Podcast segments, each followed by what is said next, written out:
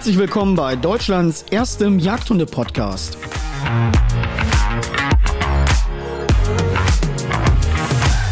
Hier erfahrt ihr alles rund um das Thema Jagd und Hund.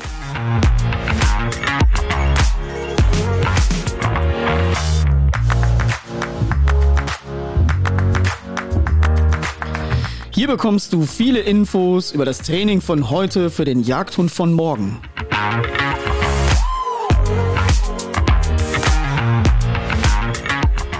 Weitere Informationen zu meinen Lehrfilmen der Online-Schule oder Events und Workshops findest du unter www.dennis-panthen.shop.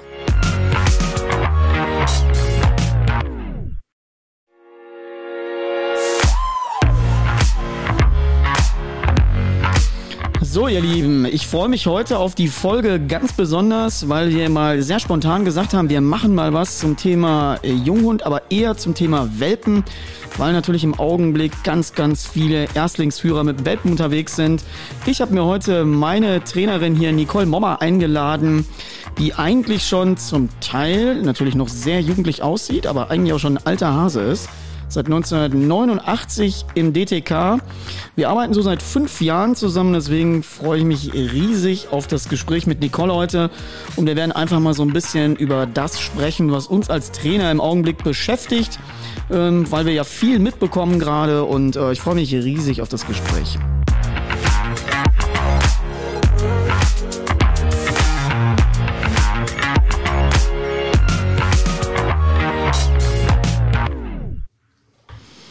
Ja, Nicole, herzlich willkommen hier im Podcast, in Deutschlands erstem Jagdhunde-Podcast. Ich freue mich mal, wir arbeiten ja eigentlich auch äh, viel zusammen und haben es jetzt heute mal geschafft, hier gemeinsam in den Podcast. Erstmal herzlich willkommen. Ja, vielen Dank. Hallo an alle da draußen. Ja, ich freue mich total. Wir haben eine große Zuhörerschaft mittlerweile und deswegen auch erstmal Hallo an alle Zuhörer. Ich kriege ja immer wieder witzige Zuschriften, wo man mich mit meinem Podcast-Format hier überall hört. Und deswegen freue ich mich, wir werden natürlich gucken, auch für die Zukunft weitere laufende Folgen zu produzieren. Ähm, auch immer wieder mal ringsrum um das Thema. Aber ich werde auch der nächste Podcast, das kann ich jetzt schon mal ankündigen, der in Planung ist. Ich bin ja ein absoluter äh, Vorstehhunde-Freak. Und ich, äh, das ist ja ganz eng verbunden auch mit dem Flintenschießen. Und ich habe mir einen Spezialisten eingeladen. Wir sind dabei gerade einen Termin zu vereinbaren, wo es mal um das Thema Vorstehhunde, Ausbildung, Training, das Führen der Vorstehhunde in Kombination mit Flinte, Flintenschießen geht und, und, und. Eine extrem spannende Kombination, denn ich sage immer, wenn du nachher mit einem super guten Vorstehhund unterwegs bist und du schießt nur Luftlöcher, dann ist das Ganze so ein bisschen ergebnislos. Deswegen, da freue ich mich sehr drauf. Das wird so eine der nächsten Folgen sein. Aber heute geht's bei uns um das Thema Welpen. Nicole, im Augenblick habe ich so ein bisschen das Gefühl, es gibt einen Welpenboom. Wie siehst du das? Total. Also äh, die Welpen sprießen derzeit aus dem Boden überall. Aber nicht nur die Welpen sprießen aus dem Boden, sondern es sprießen auch die Preise im Augenblick aus dem Boden.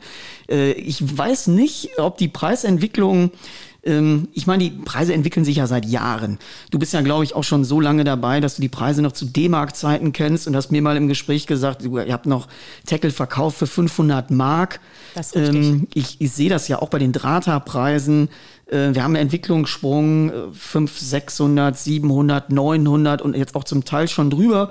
Obwohl ich auch sagen muss, dass beim Drahter das auch und wie bei vielen anderen Rassen gerechtfertigt finde, wenn man als Züchter dann einen richtig guten Job macht und eine richtig große Anlage betreibt, um alles so zu machen, dass es optimal ist, dann verschlingt es einfach Unsummen an Geld. Das ist wie im Trainingsbetrieb auch.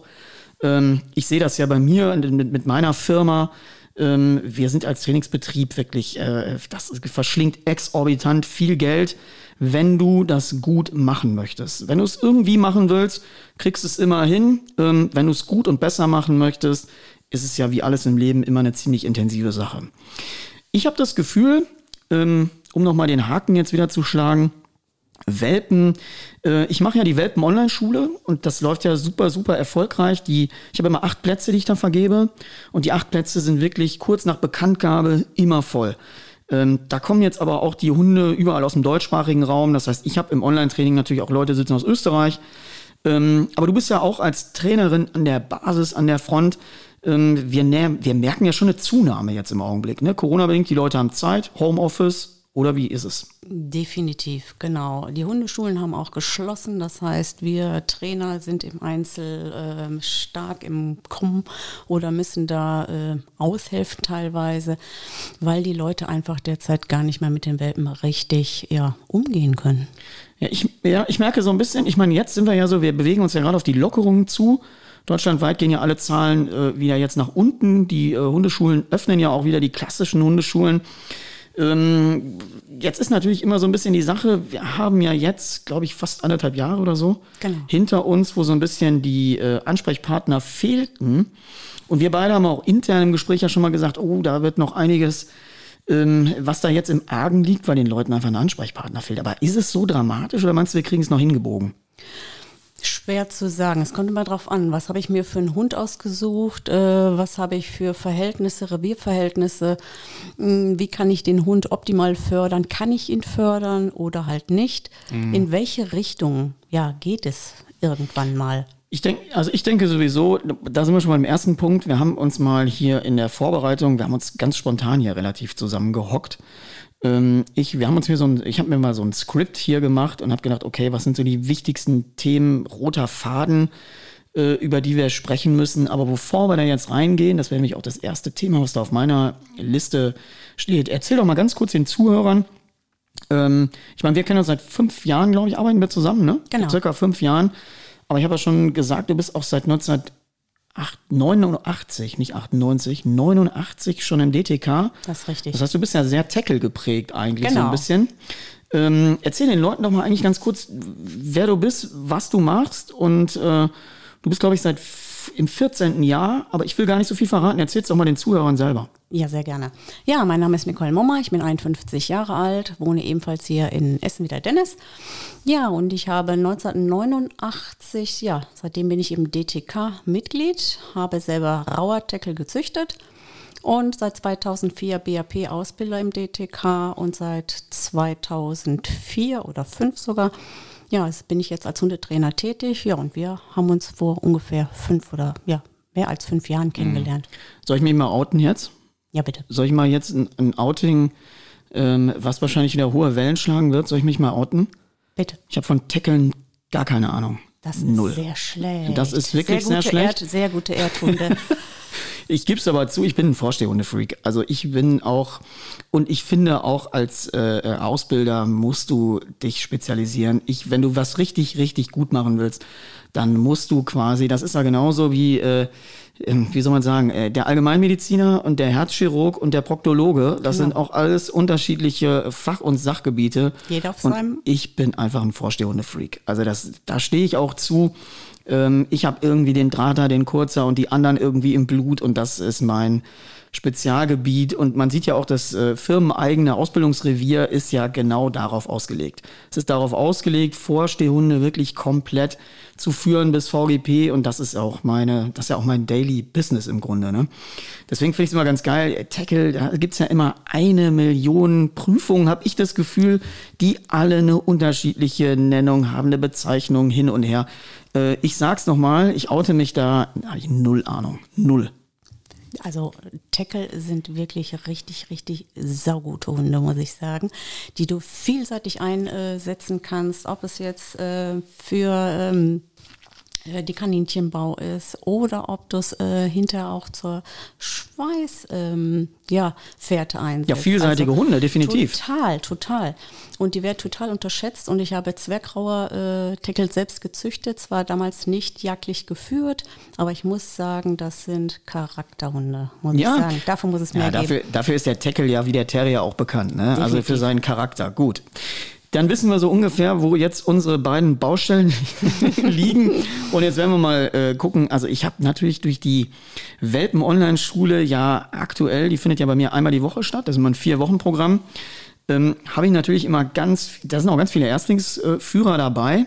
Und dann bin ich natürlich immer mit der ganzen Wucht an Fragen konfrontiert und sehe natürlich auch immer wieder, was läuft da schief und, und, und was. Aber ich will noch mal einen Schritt davor. Wir sind jetzt mal noch nicht, ich habe jetzt noch nicht quasi den Welpen, sondern ich bin noch mal in der Stufe davor. Welcher Hund passt zu welchen Revierverhältnissen? Ich finde das nämlich ultra spannend, dass ich ganz oft feststelle, dass leider, leider in Anführungsstrichen, ähm, die Leute sich nicht immer den passenden Hund zu den passenden Jagdverhältnissen aussuchen, sondern, ähm, ja, wie soll man sagen, äh, den fand ich schon immer toll und ich wollte schon immer einen Deutschkurzer haben. So, und dann kaufe ich den.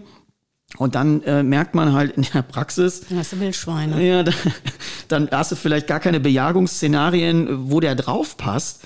Äh, und das finde ich immer ganz spannend. Und dann finde ich es natürlich, ja, ich, ich meine, Leute wie ich und andere, wir können sehr viel auffangen. Wir können, dadurch, dass wir eben Revierverhältnisse zur Verfügung stellen können, in denen trainiert werden kann, ähm, aber es ist, wir hatten vorhin auch schon mal drüber gesprochen, als äh, hier das Mikrofon noch nicht lief und wir haben gesagt, pass mal auf, wenn du doch jetzt den besser veranlagten Hund hast, du hast aber die schlechteren Übungsverhältnisse.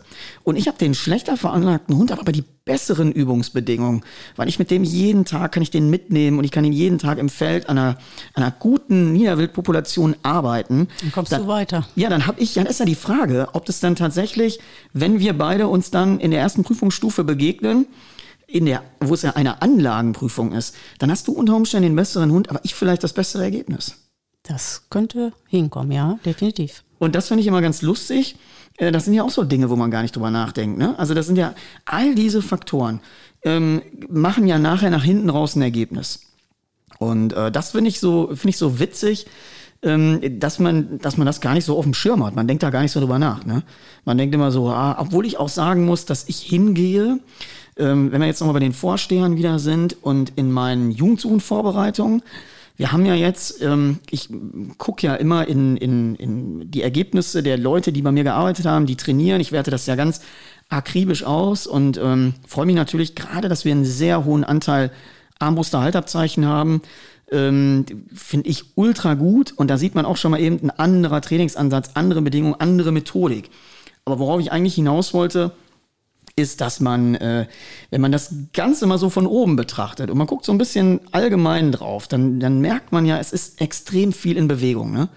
Also das Thema Ausbildung, ähm, es ist ja Bewegung drin, oder stellst du keine Bewegung fest? Ich habe so ein bisschen das Gefühl, so es bewegt sich was. Definitiv, in, in allen Richtungen, sage ich jetzt mal. Es kommt natürlich drauf an, wie gesagt, wie, wie du schon gerade gesagt hast, was hole ich mir für einen Hund, wofür? Und derjenige würde ja, so und so trainieren. Also ja, das Training macht ja heute, also das Training ist ja so ein bisschen immer, ähm, was man da macht und wie man es plant. Da kriegt man ja eine, da kriegt man ja eine Richtung. Und wir wissen ja heute auch, was heißt heute auch und wie auch immer, aber ich finde immer, wenn ich in mein System, ich gucke ja, ich spreche ja jetzt auch in erster Linie auch mal für mein System, in dem ich trainiere, ähm, was ich konzipiere und was ich Leuten an die Hand gebe.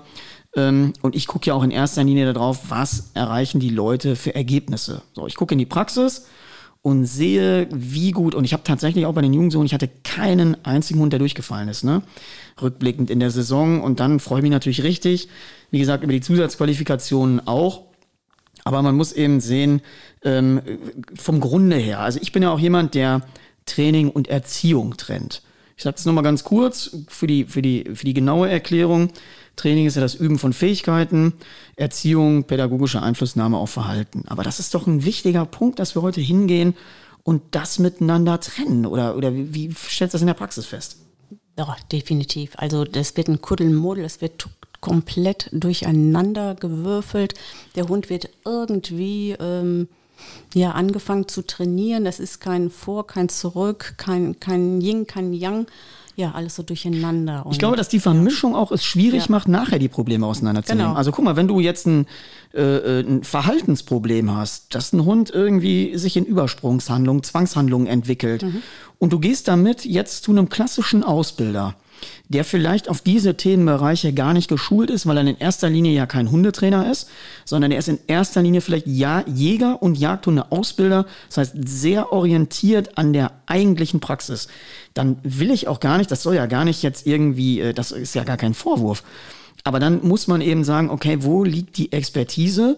Und ich muss, wenn ich ein Erziehungsproblem habe, mir einen Spezialisten auch unter Umständen suchen in dessen Fachbereich das noch fällt, der sagt, okay, ich kann das eben auch vielleicht psychologisch einordnen. Ich, wir müssen gucken, wie sich das Ganze verhält. Ich kann ja nicht hingehen, das ist ja wie beim Menschen auch, wenn ich ein psychisches Problem habe, gehe ich ja nicht zu einem Sporttrainer. So, der bringt mir dann Barrenturnen bei, äh, aber meine Depression ist vielleicht die gleiche oder meine Zwangshandlung. Ähm, ich finde diese, diese, ich sage das ja immer wieder, diese Individualität in Ausbildung ist heute für mich ehrlich gesagt das A und O diese individuell, wir müssen individuell hingucken, weil ich sehe das auch in der, äh, in den, in den Unterschieden zwischen den einzelnen Rassen und, und, und. Ich muss Hunde, ich sage nur mal ein Beispiel aus der Praxis. Ich gehe jetzt in meinen Jugendsuchenvorbereitungen hin und lass zum Beispiel, ich bilde Gruppen. So, ich gehe dann hin und sage, so, pass mal auf kommst du zu mir und hast einen Weimaraner und kommst du zu mir und hast ein Deutsch-Langhaar oder du hast ein Stichelhaar und, und, und, und, und, dann packe ich dich in eine Gruppe. Hast du einen Drahthaar und einen Kurzer, packe ich dich in eine andere Gruppe. Ich habe einfach festgestellt in der Praxis, dass diese beiden Dinge über einen Kamm geschert äh, nicht gut funktioniert haben. Und zwar auf die Psyche der Hundeführerinnen und Hundeführer hin. Heißt in, in, in der Konsequenz, die Leute sind nach Hause gegangen und haben gesagt, boah, hab ich einen Scheißhund der ist ja irgendwie kacke, weil die anderen rassebedingt und anlagenbedingt viel größere Sprünge gemacht haben und dieser Hund, den die Leute da hatten, der überhaupt nicht schlecht war, ganz im Gegenteil. Er hat nur einen viel langsamen oder einen anderen Entwicklungsprozess. Kann ja übrigens auch bei Drata passieren, ne? Also da kannst du auch einen Hund bei haben, der einen, einen längeren Entwicklungsprozess hat und wo man dann einfach sagen muss, okay, man trennt diese Leute weil die Leute sind nach Hause gegangen und waren sauer. Die waren sauer, Erstlingsführer, keine Ahnung, sie konnten das im Kontext nicht einordnen und haben dann im Auto die Tür zugemacht und gesagt, boah, was ein Scheiße und dann wieder gekauft. Aber der Hund ist gar nicht scheiße. Ganz im Gegenteil, er braucht nur eine andere ähm, individuelle Entwicklung. So, und den kann ich dann nicht mit diesen anderen vergleichen. Und damit dieser Frust nicht mehr passiert, trenne ich das ganz, äh, bei mir in der Praxis trenne ich das. Definitiv und super, super wichtig auch. Und das kann auch nicht jeder. So dass er von Aufenthalt drauf guckt und sagt, boah, also wirklich so wie du sagst, der läuft in diese Richtung und äh, das passt da vielleicht viel, viel besser. Und dann muss man auch wirklich mal ausprobieren. Und wenn ich jetzt als Jäger daran gebe mit der Ausbildung, ja, kann ich vielleicht nicht so viel ja, rübergeben oder eine Anleitung geben wie vielleicht ein Trainer. Und bei dir ist es ja die Kombi. Ja, wir haben, okay, das bei mir jetzt auch wahrscheinlich mich da, weil ich ja sowieso auch noch durch die Sporthunde-Vergangenheit eine andere Art des Lernens und des Trainierens gewohnt genau. bin. Das ist ja überhaupt ein systematischer Aufbau. Weil wenn du keinen systematischen Aufbau hast, dann ist das immer ein Rumprobieren. So, und du kannst nicht in einem, in einem Standardkurs, wo meinetwegen zehn Junghunde sind, ähm, alle nach Schema XY trainieren. Das geht heute nicht mehr. Weil es geht schon, also es ging ja immer, aber es bleiben einfach zu viele auf der Strecke. Es bleiben zu viele auf der Strecke, die sich unterschiedlich entwickeln. Und das finde ich zu schade, weil die Ausfallquote müsste gar nicht so hoch sein. Aber wie willst du das auch machen, wenn du da stehst und hast eine Gruppe, äh, zehn Unterschiede, und dann hast du ja auch noch zehn unterschiedliche Hundeführerinnen und Hundeführer, die vielleicht einen ganz anderen Background haben. Der eine braucht vielleicht da mehr Unterstützung. Das kannst du gar nicht leisten, das geht überhaupt nicht. Das ist, oder wie siehst du das in, den, in diesen Gruppenstrukturen? Ich meine, du hast ja auch schon Welpengruppen gemacht. Die individuelle Betreuung der Einzelnen auch ist doch ein wichtiger Faktor. Du, du siehst es ja selber, du bist ja Praktikerin. Definitiv, bin 100% Praktiker und äh, ich sehe das in vielen, vielen Gruppen, wo ich sage, Mensch, du machst einen riesen Fortschritt gerade, dich muss ich aber vielleicht mit deinen Schwächen auffangen. Und dann gebe ich dir halt ein, anderes, ja, eine andere Hilfestellung und äh, dann läuft das auch. Und ja. wieder, jeder muss individuell betreut werden. Ja, aber da sind wir natürlich auch wieder bei einem anderen Thema. Ich hatte durch den ähm, Talk hier, ich habe ja auch mit einem Verbandsrichter hier gesprochen, auf dem, hier im Podcast-Format. Und da haben auch einige gesagt, so als Feedback und haben gesagt, Mann, ey, das ist vielleicht auch, müssen wir mal gucken, wo die Grenzen vom Ehrenamt eigentlich sind.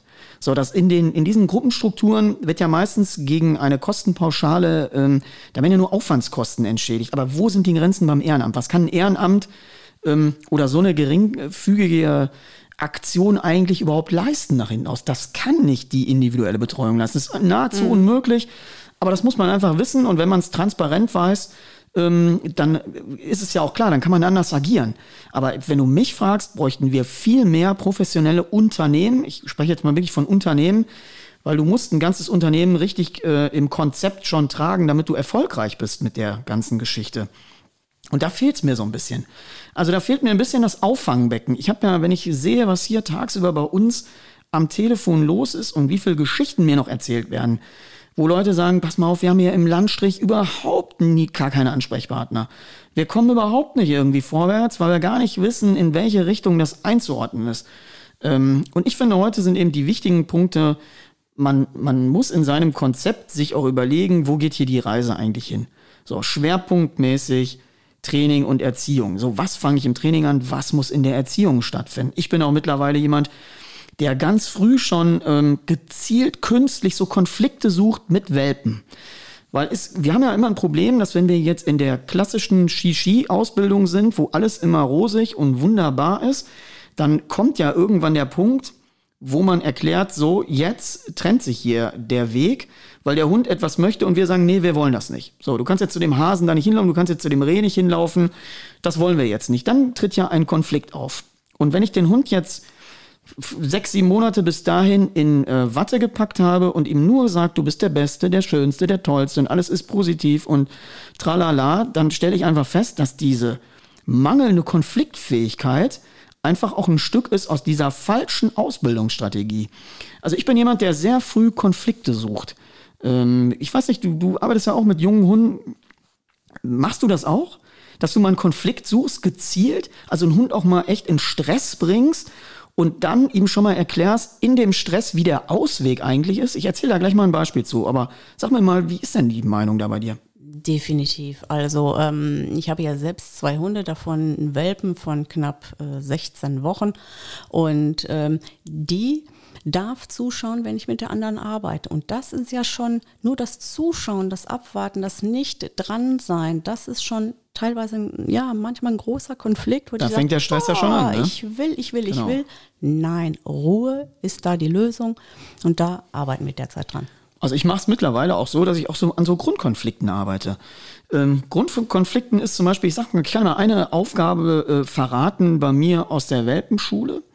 Ähm, die müssen einmal hingehen, Futter in den Napf packen und dann muss der Hundeführer sich quasi auf den Boden knien mit dem Napf und muss mal den Napf verteidigen. Und zwar gar nicht mit Nein, Nein, Nein oder mit Sitz. So gibt ja viele, die machen immer so eine spielerische Gehorsamsübung da draus, setzen den Hund in den Sitz und dann stellen sie Futter hin und dann muss der Hund so lange warten. Das ist nicht der Konflikt, den ich suche das und das ist auch nicht der, ich will. Das ist ritualisiert, genau, sehe ich genauso. Sondern ich gehe hin und provoziere mal richtig den Konflikt. Ich will mal, dass das mal richtig ins Chaos rutscht und ähm, der Hund wirklich mal merkt, so, wie, was ist denn jetzt, wenn ich was will, aber ich bekomme mal nicht meinen Willen. So, und da siehst du ja ganz viele junge Hunde, die dann anfangen, äh, hysterisch zu werden, frustig, frustig zu werden, die äh, zum Teil aggressiv werden. Es ist ja völlig, das ist ja ein, Bellen, dabei schreien, Bellen, Theater, sondern das ist ein ganz buntes Potpourri, was da äh, abgefeuert wird. So und da sehe ich ja schon zum ersten Mal so ein bisschen hinter die Kulissen, was habe ich für einen Typ Hund? Richtig. Was ist für ein Typ da bei mir gegenüber? Äh, und wie kann ich den einordnen? Ähm, und diesen Konflikt lebe, ja genau, diesen Konflikt lebe ich mit denen aus. Und dann erstmal zu sagen, so, pass auf, wenn du jetzt dich ganz abwendest, wenn du ganz zur Ruhe kommst, wenn du aus diesen ganzen Verhaltensweisen rauskommst, dann mache ich dir den Weg dazu wieder auf. Das heißt, diese Konfliktsituation, dieses Management in diesen, in diesen äh, Geschichten finde ich super wichtig, weil da fängt's mal an zu sagen, so, jetzt pass mal auf, äh, jetzt läuft's mal äh, nicht so, wie du willst. Und jetzt musst du schon lernen, darauf zu reagieren und zu sagen, so, was ist denn jetzt die Antwort? Und die Antwort ist nämlich nicht, was du gerade sagtest, bellen, kläffen, hysterisch werden, sondern die Antwort ist was? Ruhe. So ist es. Und Ruhe führt mich wieder zu Erfolg. Genau. Das ist ja super einfach. Und, und, und das sind ja nur so kleine Basisübungen. Und deswegen finde ich es mal schon so schade, dass Leute dieses, was du gerade schon sagtest, ritualisierte Ding draus machen, den Hund sitzen lassen, Napf hinstellen, so, Sitz, und dann nach zehn Sekunden, jawohl, jetzt darfst du essen. Das ja, bringt ja nichts. Ja, ja, mach die gleiche Übung. Äh. Also wenn ich Welpentraining gebe, dann sage ich mal, mach doch diese gleiche Übung einfach mal vor der Tür.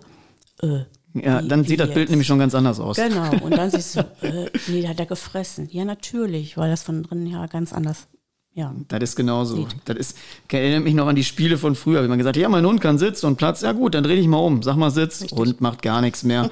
Mach mal Platz, Hund macht auch nichts mehr. Also deswegen sage ich ja, viele haben ritualisierte Verhaltensweisen und checken überhaupt nicht, dass das nur ein auswendig gelernter Prozess ist. Und sobald ich eine Bedingung davon verändere, habe ich ja sofort wieder das Chaos. Das heißt, ich habe kein, kein ähm, generalisiertes Verhalten, sondern eben spezifisch auswendig gelernt. Und das finde ich so spannend, dass man eben hingeht und in diesem Programm, und ich werde da wirklich mich mal an die, an dieses Junghunde-Programm, ich werde da wirklich mal ein ganzes Programm zu entwickeln.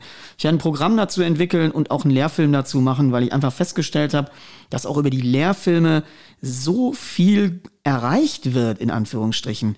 Ähm, wie gesagt, ich werde mal äh, auch mal noch mehr auf den Kanalen Instagram und auch auf YouTube mal zeigen, Leute, die in meinem Schulsystem sind, wie die arbeiten, was die machen und werde auch mal eben deren Ergebnisse zeigen. Ich finde das auch als Trainer ganz gut. Es ist nicht nur interessant, was ich mit meinen Hunden mache, so, da, ja, ne, da, da, kann ich mir ja hundertmal den gleichen Hund angucken und kann hundertmal die gleiche tolle Sache zeigen, sondern mein Job ist ja, dass andere gute Leistungen bringen.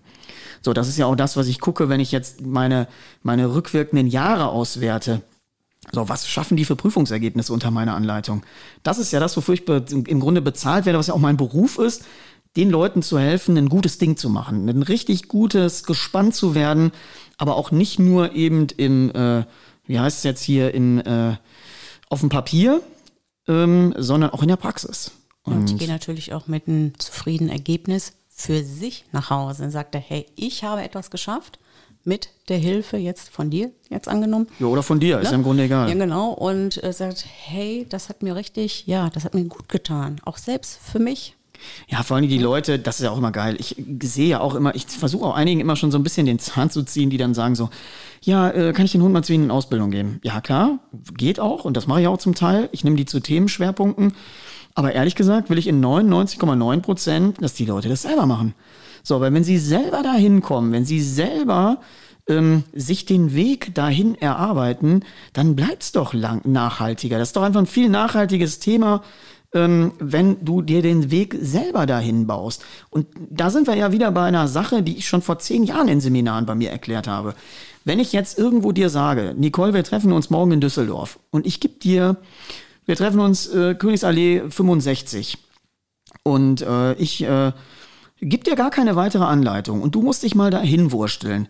Ja, dann wirst du doch erstmal ewig unterwegs sein, oder nicht? Definitiv, weil vielleicht kennt mein Hund das überhaupt nicht. Ja, aber du ja auch. Du kommst gar nicht dahin. Wir reden jetzt mal nur von uns, in unserem Beispiel. Du musst nach Düsseldorf kommen. Du weißt gar nicht wie. Weil du vielleicht völlig ortsfremd bist. Und genauso ist der Hund ja in Sachen Ausbildung erstmal, erstmal auch völlig ortsfremd. So, und jetzt mache ich folgendes ähm, jetzt gehe ich mal hin und pack dich auf den Beifahrersitz. Und sag Nicole, wir fahren äh, zur Königsallee 65 nach Düsseldorf. So, zack. Was passiert denn dann? Du, du sitzt dabei und jetzt sage ich am nächsten Tag, mach mal nach. Du bist ja vielleicht gar nicht konzentriert, weil du nur mein Beifahrer warst. Du bist sehr passiv, während du im Weg 1 sehr aktiv lernst. Und das ist ja das, was über, über ein Klickertraining, über intelligente Ausbildung, ich mach's mal gar nicht am Klicker fest, weil dann sich wieder viele daran stoßen und sagen, oh, der Klicker, der Klicker, der Klicker. Der Klicker ist nur ein Werkzeug. Ein Werkzeug, wie beim Handwerksmeister die Hilti ist der Klicker quasi ein Werkzeug. Wie komme ich in funktionierende Arbeit? Wie vermittel ich da Arbeit? Und ich benutze auch nur noch in zwei Themenbereichen. Das eine ist Down. Wer meine Lehrfilme Down-Abbruchsignal kennt, der wird es sehen. Im Down-Film, ich benutze es, ähm, ja, Abbruchsignal und beim Apportieren. Mhm. In, mehr, äh, in mehr Arbeitsbereichen setze ich das gar nicht mehr ein. Also ich, oder äh, sag mal deine, deine Perspektive zum Thema Klicker. Nee, eigentlich, nee. Also das, da, da würde ich das auch noch ein. Also ich, ich will es jetzt nicht für die Laienführung etc. pp. Ja, mache nee. ich auch nicht. Mach nee, ich auch das, nicht. Das mache ich halt nicht. Nein. Also da ist ja jeder Jeck, wie man so schön im Rheinland sagt, anders. Mhm. Mag ja auch sein. Aber ich finde, man muss, es gibt ja Leute, die laufen da rum und als wenn das so spanische Kastanierten wären. Richtig. Kennst Blick du, ne? Vor Blick äh, nennt sich das und äh, ja. ja sind viele unterwegs. Ja, und das ist, ist das gut?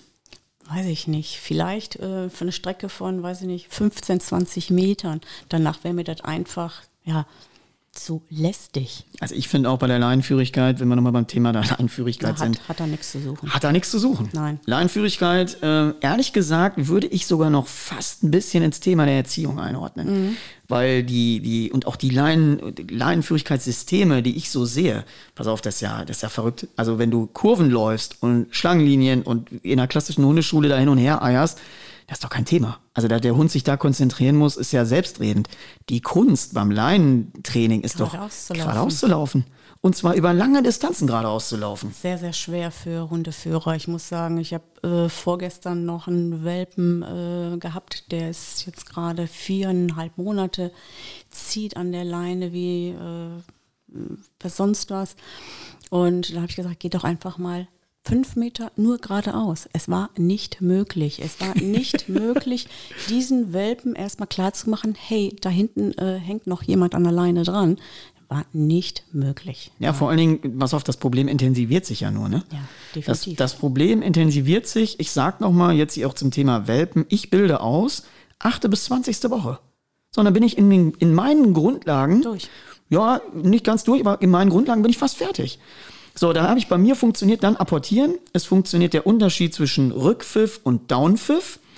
Ähm, es funktioniert die Leinenführigkeit. Definitiv. Und dann arbeite ich ja, wenn ich diese Trainingsbereiche absolviert habe, arbeite ich ja parallel schon in der Anlagenförderung. So, ich bin parallel schon dabei, im Feld die aufzuarbeiten und die an alle Dinge. Das heißt, mein, mein Bereich Training unterteilt sich aber auch von dem Bereich Training äh, im jagdlichen Kontext. So, das sind Dinge, wo wir gerade drüber gesprochen haben, die baue ich auf dem Trainingsplatz zusammen, in der Trainingshalle, in irgendeinem anderen Kontext.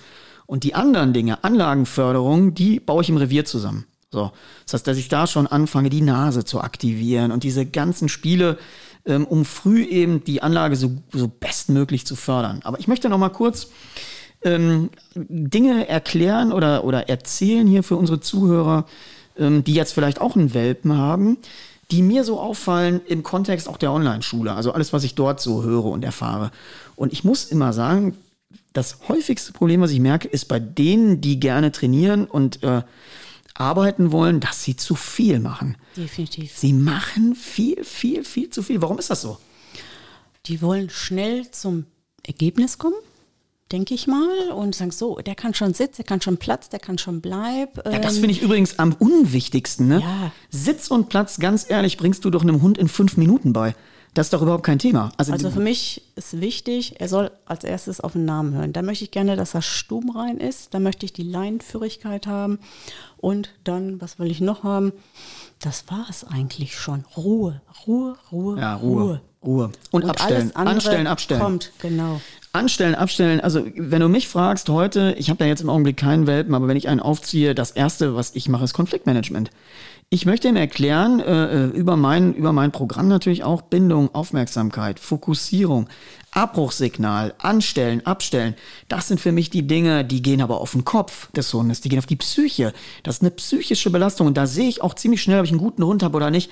Sitz und Platz einem Hund beizubringen. Also wirklich, das dauert fünf Minuten. Das ist ja im Grunde im Rahmen, äh, ehrlich, ich will nicht mal sagen, zu vernachlässigen.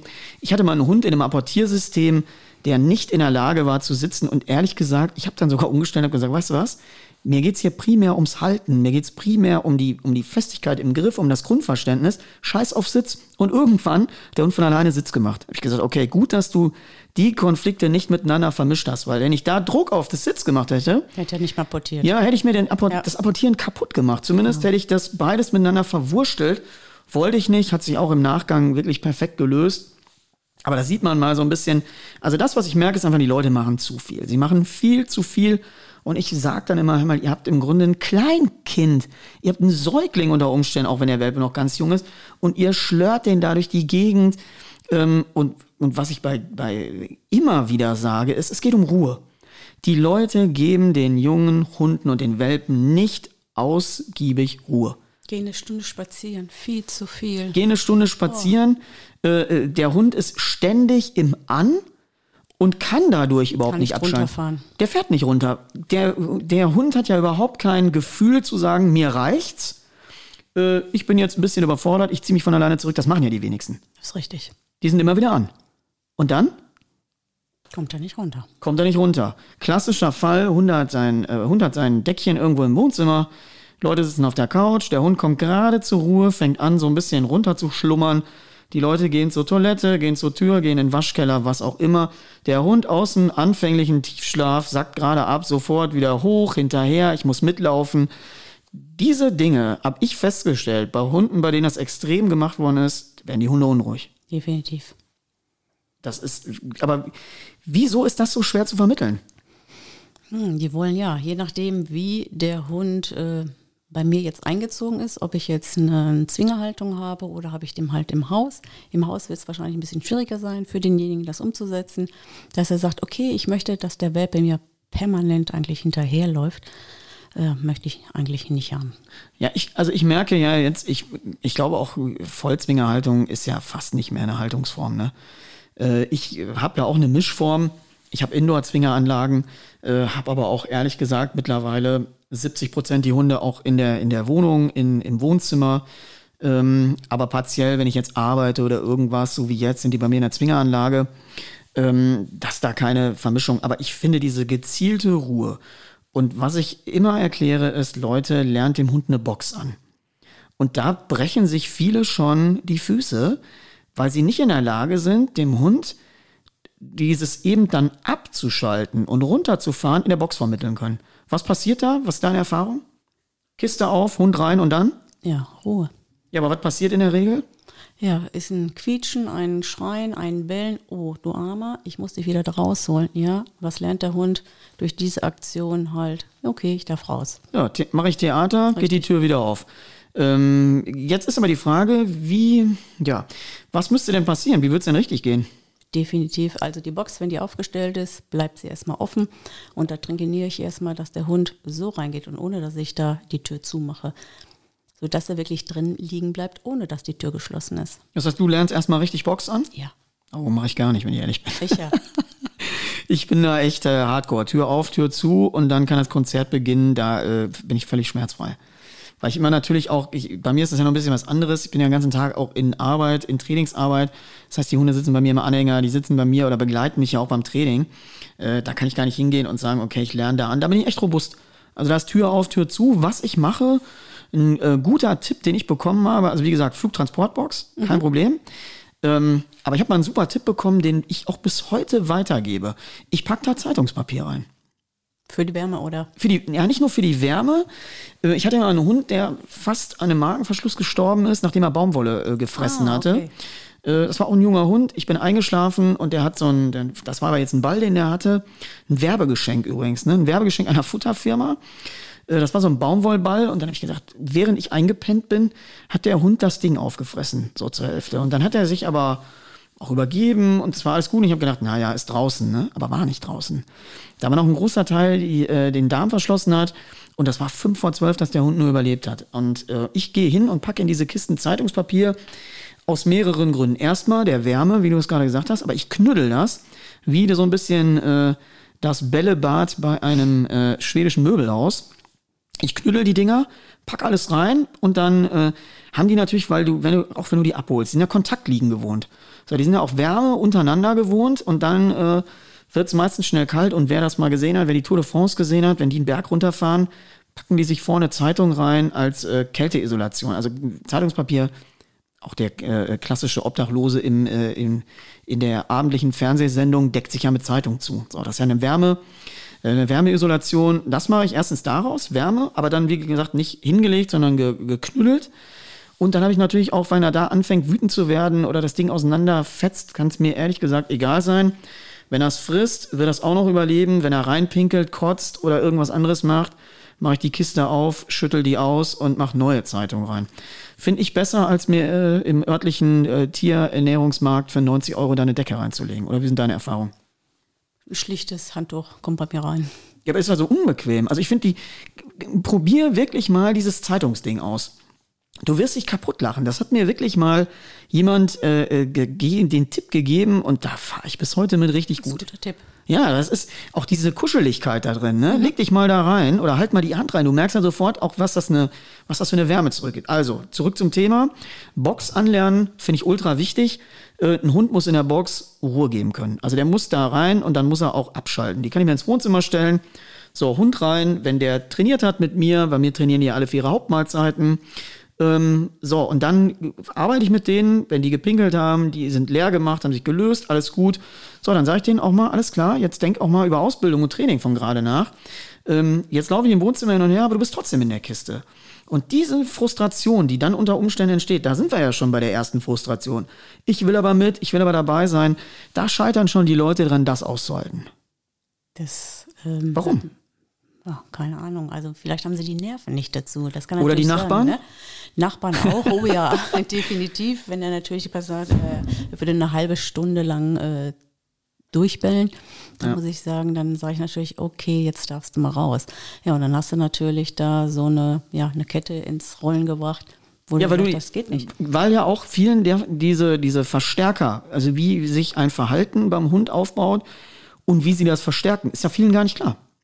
Also vielen ist überhaupt nicht klar, dass wenn der Hund neben mir sitzt und der macht und ich sage, hey, Fifi, wir gehen jetzt aber weiter, dass der Fifi sagt, egal, wenn ich mache, kriege ich Sozialkontakt, kriege ich Ansprache.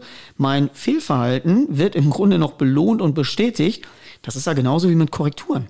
Dass viele dann irgendwie sagen so, Fifi macht wieder und der Hundeführer von oben sagt, ey, halt's Maul, zack, zack, mal kurz eine Leine zieht, der Hund wedelt mit der Rute, sagt alles cool und dann geht man weiter.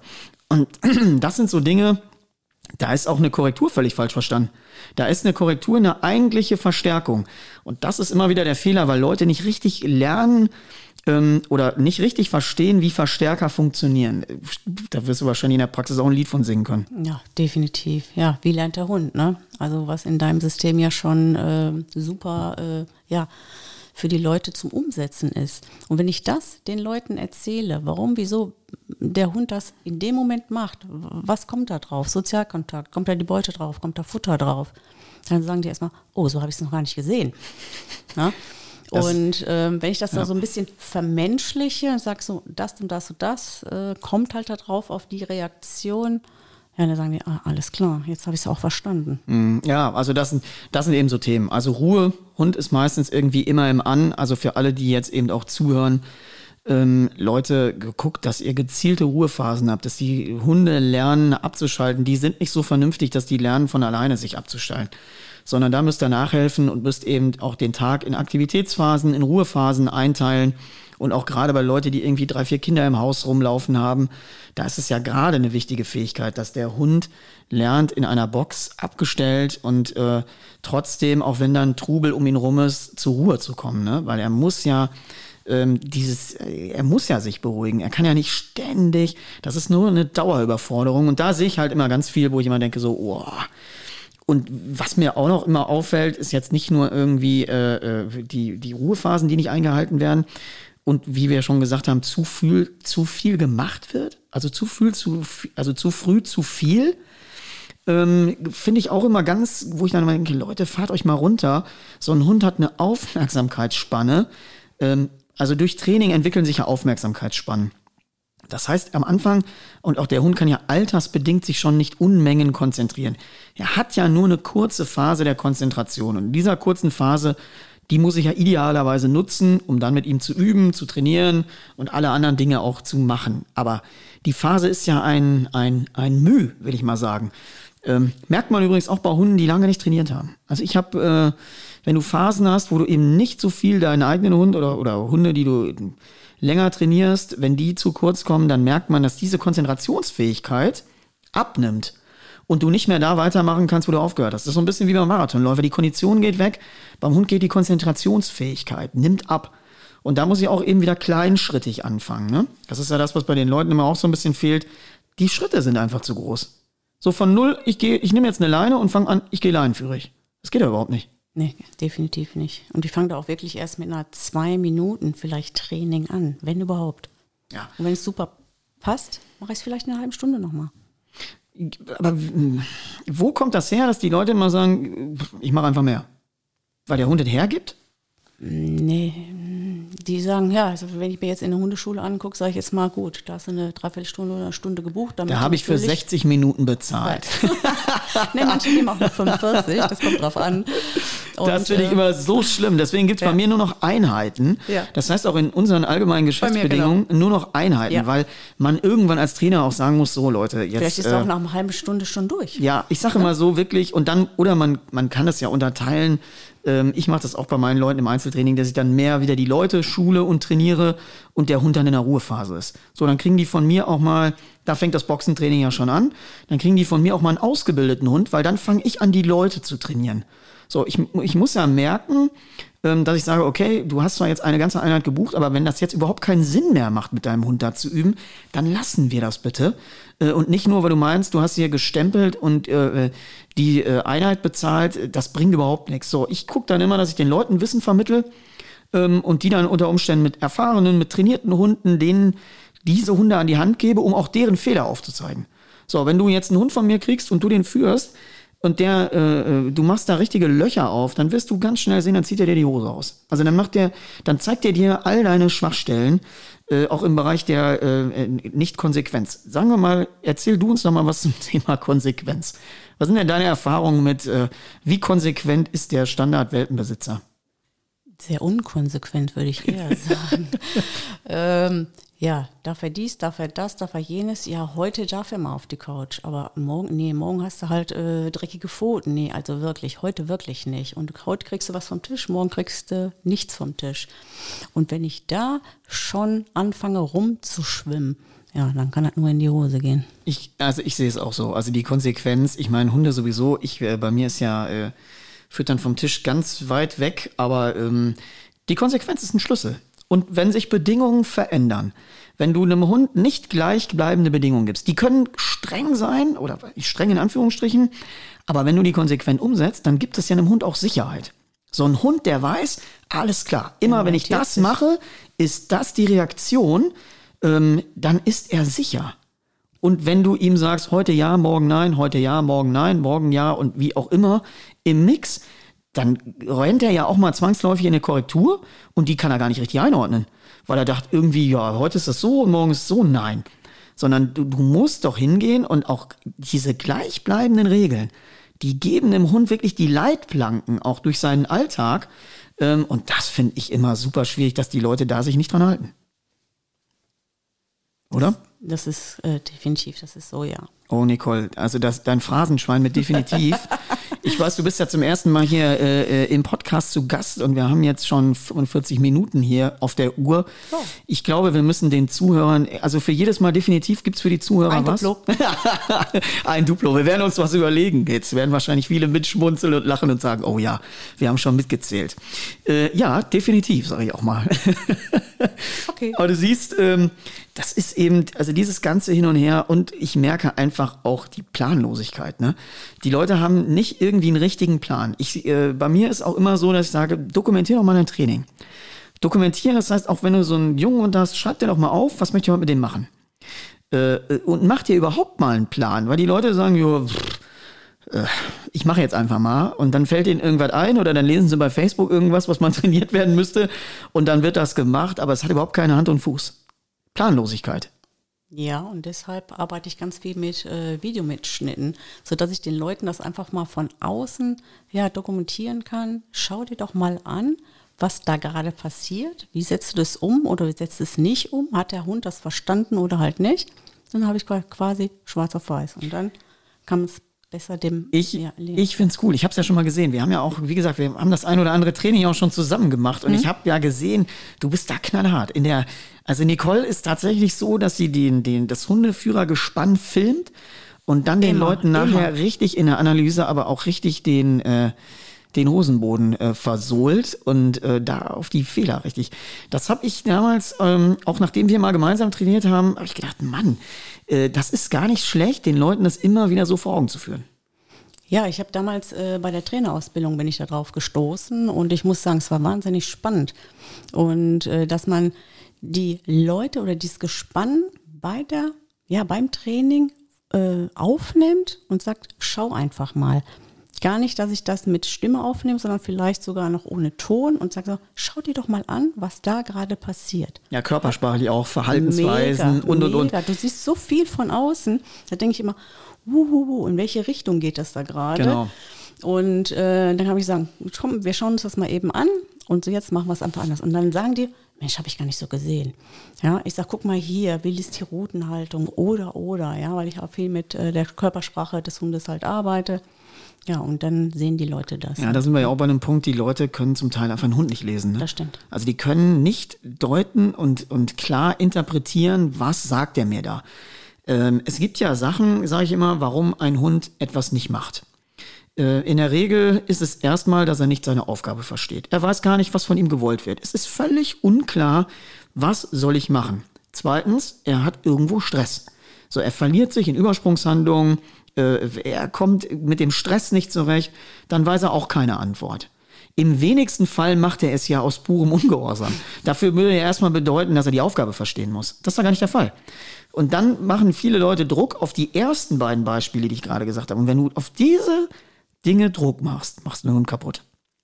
Das ist einfach Fakt. Also wenn du Druck auf einen, auf einen unsicheren und instabilen Hund machst, du kannst Druck auf einen ungehorsamen Hund machen, wo du genau weißt, der, der hat die Aufgabe vorher. verstanden, aber der zeigt mir gerade richtig. Dann kann man auch mal hingehen und sagen, okay, äh, ich verleihe meinem, äh, meiner Übung Nachdruck, aber wenn du Druck oder irgendwelche anderen Dinge, auch in der Gebrauchshundeausbildung, auf instabile Hunde machst, die nicht verstanden haben, worum es eigentlich geht, machst du dir den Hund völlig kaputt. Ja, die brechen. Ja, die brechen und man hat, gibt mal. Man die hat, dann wieder aufzufallen, schwierig. Ich habe mal ein altes äh, Zitat gehört, das benutze ich heute noch. Mir hat mal jemand gesagt, ein Hund ist wie eine Flasche Glas. Also ich kann jetzt, ich wie knapp 80 Kilo, ich kann mich auf eine Flasche stellen. Die ist auch eine Zeit lang stabil. Aber wenn die einmal bricht und kaputt ist, dann kann ich sie zwar wieder zusammenkleben, aber sie wird nie mehr so stabil wie vorher. Die Ursprungsstabilität kann ich einfach nicht mehr erreichen. Siehst du das? Ist genau so, ja. Hm. Finde ich auch, ist auch ein ganz gutes Bild, ne? Weil äh, ein Hund ist ja auch ein, eben ist wirklich wie eine Flasche Glas. Schmeißt sie mal vor die Wand, geht kaputt. Kannst zusammenkleben, aber kriegst du nicht mehr in den Ursprungszustand zurück. Zumindest nicht mehr in diese ähm, Ursprungsstabilität. Äh, Und äh, ja, das ist also, wenn man über dieses Thema Erziehung, Welpen, du siehst hier, wir kommen ja von Hölzchen auf Stöckchen. Wir äh, rotieren ja und das ist eine Sache, da könnten wir wahrscheinlich noch zwei Wochen drüber sprechen. Zumindest auch von den Erfahrungen, die wir aus der Praxis machen. Da sind ja, da passieren, ich weiß nicht, wie das bei dir ist, aber mir passieren da manchmal Dinge, die hätte ich mir nicht ausdenken können. Ja, es kommt immer darauf an. Wie gesagt, ähm, was wollen die Leute? Was wollen sie erreichen? Hm, ja, schwierig manchmal. Aber, da, aber mit welchen Ideen da manchmal um die Ecken kommen, so kreativ kann doch keiner sein, oder? Ich habe da auch Blödsinn ja. gehört zum Teil, wo ich gedacht habe, Leute, wer hat euch denn das erzählt? Ey? Und ich, wie gesagt, ich warne ja immer noch, Leute, macht euch ein Konzept, macht euch einen Plan. Und was ich in der Jagdhundeausbildung immer noch so mega spannend finde, äh, habe ich letztens noch gelesen und da habe ich nur gedacht, boah, ey, so, äh, ich habe mir ein Ausbildungsgebuch gekauft von 1853. und da fange ich jetzt an mitzuarbeiten. Also da steht ja drin, wie es geht und äh, finde ich immer geil. Also pass auf, es gibt ja viele, die mich kennen und auch wissen, was macht der Junge da eigentlich oder was mache ich da überhaupt. Ähm, wissen ja, dass ich auch ziemlich traditionsbehaftet bin. So, das geht ja nicht darum, irgendwie zu sagen, das war jetzt immer alles Käse. Aber ich habe eine, und es ist doch ein Unterschied, ob ich zu einem Zahnarzt gehe 1950. Natürlich kriegt er deinen Zahn behandelt äh, mit seinen Werkzeugen dieser Zeit und seinen Möglichkeiten und seinem Wissen dieser Zeit. Oder ob ich 2021 zum Zahnarzt gehe. Ich gehe lieber 2021 zum Zahnarzt, oder? Definitiv. Ja, wieder ein Euro hier fürs Phrasenschwein. Die äh, ins Definitivschwein. Ähm, finde ich, finde ich, finde ich ganz schlimm. Finde ich ganz schlimm. Wir haben heute Möglichkeiten. Ja, jeder entwickelt sich ja äh, weiter und von daher, äh, klar, im Hier und Jetzt ist es wahrscheinlich besser als früher. Pass auf, es geht ja nicht darum, die Anlagenförderung kann ich ja nicht verändern. Nein. So einen Hund auf Wild zu prägen, ist eine Sache, die mache ich wie vor 200 Jahren. Mhm. So, das ist einfach, das ist einfach Fakt. Da, da fummel ich ja auch nicht dran rum. Nur wo ich die Moderne ins Spiel bringe, ist doch in den, in den Anlernverhalten im Trainingssegment. Mhm. So, das heißt, in den Bereichen Abbruchssignal, Konfliktmanagement, diese Dinge, die wir da beherrschen, da haben wir noch heute einen ganz anderen Kenntnisstand. Ja, auf jeden Fall. Ja, du wolltest wieder definitiv sagen. ich habe überlegt, ich habe überlegt. ja, ja, ja, ich habe es gesehen. Wie gesagt, die Leute haben wahrscheinlich schon äh, eine Strichliste und äh, machen mit. Nein, Spaß. Ähm, ja, aber da, daran erkennt man eben ähm, eine Entwicklung oder nicht. Und wie gesagt, es geht nicht darum, Anlagenförderung neu zu denken. Das ist überhaupt nicht der Fall. Das ist wie vor 200 Jahren und wahrscheinlich noch viel länger. Ähm, Brauche ich auch so, weil ich ja im Grunde eine alte, eine alte Tätigkeit mit dem Hund ausübe. Ne? Das ist ja nicht irgendwie, äh, das ist ja ein sehr altes Handwerk und deswegen ist es ja auch genau wichtig, diesen Dingen sich immer wieder bewusst zu sein. Aber im Konfliktmanagement, in Erziehung, in Anlernen von Verhalten, so, wie lerne ich einen Down an? Wie lerne ich ein Apportieren an? Da kann ich doch aus den neuesten, äh, auf die neuesten Dinge zugreifen und einfach mal in meiner Schublade mal nach ganz oben ins Fach greifen. Da muss ich ja nicht irgendwie das Buch von, äh, wo ich noch einen Staub runterklopfen muss, nutzen. Da würde ich auch auf dein System zurückgreifen. Ja, 100 Prozent. Ja, ich will gar nicht, pass auf, ich will Ja, gar nicht, das soll doch. ja nicht so jetzt Nein, eine nein. Werbeveranstaltung Nein, werden, sondern wir, wir, wir wissen ja heute und wir setzen uns auch gerade, ich weiß das zwischen uns beiden, wir setzen uns ja kritisch mit allem auseinander, was wir auch so sehen und wir sind ja sehr offen. Ich kann mich noch dran erinnern, wir sind ja auch mal, ähm, wir waren ja auch mal äh, in anderen Bereichen der Hundeausbildung und standen da wie die letzten Amateure und haben da zugeguckt.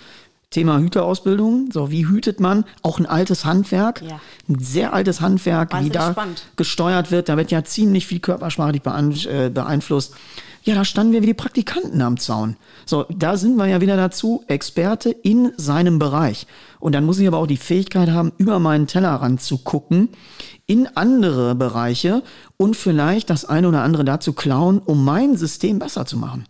Also ich bin, ich merke, ich bin in einem ständigen Entwicklungsprozess und bin auch dabei, ständig anzupassen, zu verbessern und weiterzuentwickeln. Und wenn der Tag kommt, wo ich damit aufhöre, weil ich glaube, dass ich so schlau bin, dass ich das nicht mehr brauche, dann höre ich auf. Also dann äh, kannst du mir auch bitte sagen, wir hören auf.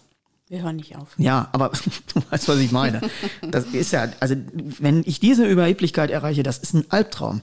Ich will doch immer, und es geht ja nicht darum, ich muss besser werden als XY, ist mir scheißegal. Es geht darum, ich will besser sein als gestern. Richtig. Und zwar nur in der Sache und nicht irgendwie, und da habe ich Bock drauf. Und das, äh, liebe Hundeführerinnen und liebe Hundeführer, die hier zuhören, das muss auch euer Anspruch sein. Habt Bock, euch ein bisschen zu entwickeln, äh, seid mal neugierig, bleibt vor allem neugierig. Ähm, wir haben so krasse Entwicklungsschritte und Sprünge, auch gerade was die Jagd angeht. Ich drohe mich da immer so ein bisschen zu wiederholen. Wärmebildtechnik, alles, was uns jetzt die Arbeit erleichtert und alles, was wir jetzt so sehen. Und genau von diesen Wissensansätzen, von dieser Modernisierung sollten wir eben auch in Teilen, ich sage extra in Teilen der Hundeausbildung profitieren ähm, was sich nicht auf die klassischen Bereiche ähm, erschließt. Da bleibe ich bei, da arbeiten wir auch klassisch. Ähm, ja, bleibt einfach neugierig. Und äh, was würdest du denn noch? Abschlussstatement, Nicole, was würdest du den Welpen-Leuten, die jetzt zuhören, mal mit auf den Weg geben? Hm, Was gebe ich dir mit auf den Weg? Ähm, bleibt neugierig. Ähm, nehmt den Welpen so am Anfang an, wie er ist. Nicht zu viel rumschrauben, wie gesagt, und Ruhe, Ruhe, Ruhe. Vor allem auch, wenn er instabil ist, ne? Nimm ihn von Anfang an. Es gibt ja auch einen Hund, der vielleicht nicht der sicherste ist. Genau. So, den holst du erstmal nach Hause und auf einmal ist die Familie weg und der bricht mal völlig ein. Richtig. Und dann eben genauso hingehen und sich da individuell darauf einstellen und nicht sagen, oh, jetzt haben wir aber den beschissensten hier gekauft aus dem Wurf, sondern nein, nimm ihn so an, wie er ist. Sehe ich genauso. Sollen wir nochmal irgendwas zum Schluss sagen? Def Definitiv. Definitiv. Okay, wir bedanken uns natürlich. Ähm, äh, ja, hier bedanken wir uns ähm, bei euch fürs Zuhören und können ja nochmal sagen, äh, definitiv haben wir schon gesagt. Haben wir schon gesagt. Bleibt definitiv dabei, auch für die äh, nächsten Folgen, die da kommen werden. Äh, da wird sich noch viel tun hier bei Deutschlands erstem Jagdhunde-Podcast.